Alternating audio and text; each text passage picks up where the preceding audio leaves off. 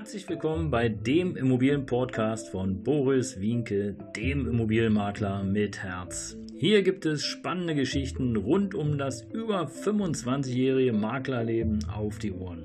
Ich freue mich auch im Namen meines Teams von 3V Immobilien, dass ihr dabei seid. Los geht's, euer Immobilienexperte Boris Wienke. Ja, herzlich willkommen hier zum Immobilienpodcast von Boris Wienke. Heute Folge 43 aus der kleinen Serie Neun Gründe, warum du beim privaten Immobilienverkauf mehrere tausend Euro verlierst. Und wir hatten bereits in Folge 41 darüber gesprochen, was es für Auswirkungen hat, wenn du schlecht vorbereitet bist. Und eine schlechte Vorbereitung bedeutet halt immer eine Zeitverzögerung. Und Zeitverzögerung bedeutet einfach, dass der Verkaufsprozess länger dauert. Und wenn er länger dauert, dann verlierst du einfach Zeit und Geld. Weil irgendwann, wenn es dann wirklich zu lange dauert und das Formular beispielsweise eines Bezirksamtes oder eines Bauamtes Wochen über Tage und Wochen, Wochen, Wochen braucht, dann kann es schon mal passieren, dass der Kaufinteressent abspringt. Und ja, spätestens dann weißt du, was es bedeutet, gut vorbereitet zu sein, damit nämlich der Verkaufsprozess ordentlich abläuft. Und der zweite Punkt war ganz einfach, in Folge 42 kennst du alle aktuellen Urteile. Und ja, nun wirst du sagen, hey, in meinem Beruf kenne ich es vielleicht auch nicht, äh, aber ich komme da gut durch. Das mag sein, aber es geht ja hier darum, dass du möglichst nicht mehrere tausend Euro verlierst. Und da gibt es so Kleinigkeiten wie gerade aktuell in Berlin hier der Mietendeckel beschlossen worden ist, was es für Probleme bereitet, was es bedeutet auch für Kapitalanleger, die ihre Immobilie erst vor kurzem gekauft haben und nun einfach mit weniger Mieteinnahmen rechnen müssen. etc, etc, das hatte ich dir in Folge 42 bereits kurz auf die Ohren gegeben. Und heute haben wir nun den dritten Teil, der da überschriftsmäßig heißt Wohnflächenberechnung. Ja, Wohnflächenberechnung, ihr Lieben, das ist natürlich auch eine ganz heiße Kiste, weil vielleicht habt ihr es verfolgt, dass wenn die Wohnfläche über 10, 12 Prozent größer ist, wie im Mietvertrag steht, dass es da Tatsache oftmals zu Problemen mit den Mietern führt. Und äh, ja, jetzt könnt ihr euch vielleicht fragen, warum führt das überhaupt zu Problemen? Die Mieter können ja zufrieden sein, wenn die Wohnung größer ist. Ja, wenn sie größer wäre, aber wenn im Mietvertrag beispielsweise anstatt 90 Quadratmeter, wie die Wohnung tatsächlich groß ist, 110 Quadratmeter drin steht und ihr rechnet auf 110 Quadratmeter Betriebskosten ab, ist es schon ein Unterschied. Und ähm, speziell für die Mieter. Und worauf ihr da besonders aufpassen müsst als Eigentümer, ist natürlich nicht nur der Mietvertrag, sondern im Grunde genommen stellt sich ja die Frage, welche Wohnfläche gilt? Die im Kaufvertrag, die im Mietvertrag oder die in der Teilungserklärung?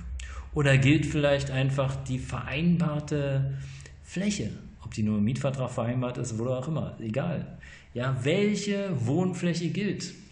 Und ähm, damit nicht genug. Es geht nicht nur darum, dass ihr sozusagen Probleme bekommen könntet nachher in der Betriebskostenabrechnung. Also es geht natürlich auch darum, dass es Probleme geben kann beim Verkauf. Oftmals werden mittlerweile die Kaufpreise so hoch angesetzt, dass man schon fast im Bereich des Wuchers ist. Und jetzt stellt euch vor, dass die Wohnfläche, weil sie einfach mal falsch berechnet worden ist oder weil man nicht genau weiß, nach welchem System überhaupt die Wohnfläche berechnet wird, äh, aus 100, 140 Quadratmeter macht. Und da macht sich so ein Verkaufspreis schon bemerkbar. Weil wenn, und da gibt es Tatsache Beispiele, man glaubt es kaum, aber es gibt Immobilienmakler, es gibt aber auch private Anbieter, die einfach ähm, ja, die Nutzfläche runterrechnen auf die Quadratmeter und dann einen extrem günstigen Verkaufspreis anbieten. Aber im Grunde genommen, wenn die Nutzfläche keine 1,10 Meter hoch ist oder 1,50 hoch ist, kannst du ja fast nichts damit anfangen. Und auch da gibt es wieder Besonderheiten, aber das würde jetzt hier Tatsache zu weit führen in unserem kurzen Podcast.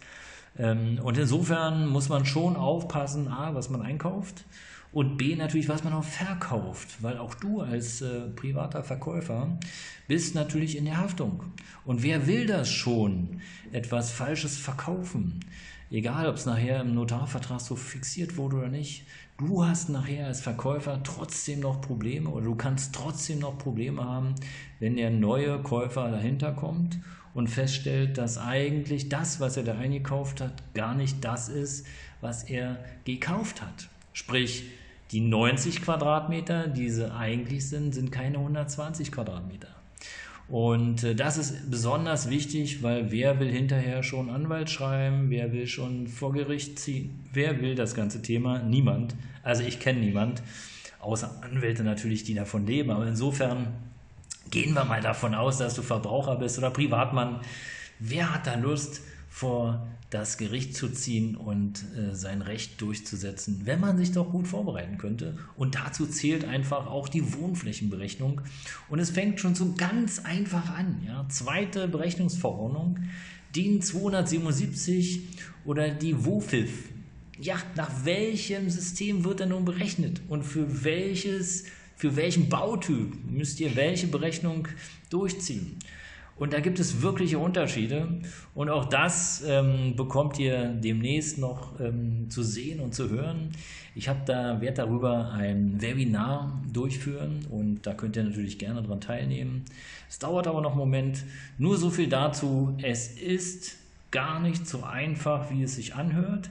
Und auch die Wohnfläche oder die Nutzfläche ist extrem wichtig, die nachher richtig anzugeben und zwar nicht nur im Mietvertrag, sondern auch im Kaufvertrag.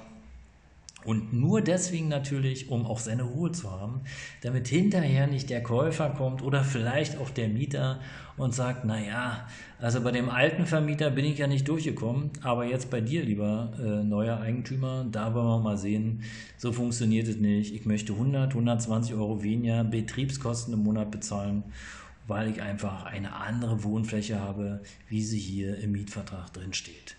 Ja, ihr Lieben, also in diesem Sinne, das war der dritte Grund, Wohnflächenberechnung, Fragezeichen, aus insgesamt neun Gründen, warum du beim privaten Immobilienverkauf mehrere tausend Euro verlieren kannst. Bleibt dran, die nächsten sechs Gründe gebe ich euch natürlich auch noch mit. Immer Mittwoch und Samstag früh ab 7 Uhr sind wir online. Herzlichen Dank fürs Reinhören. Folgt mir gerne, bleibt dran. Euer Immobilienmakler mit Herz, Boris Winkel.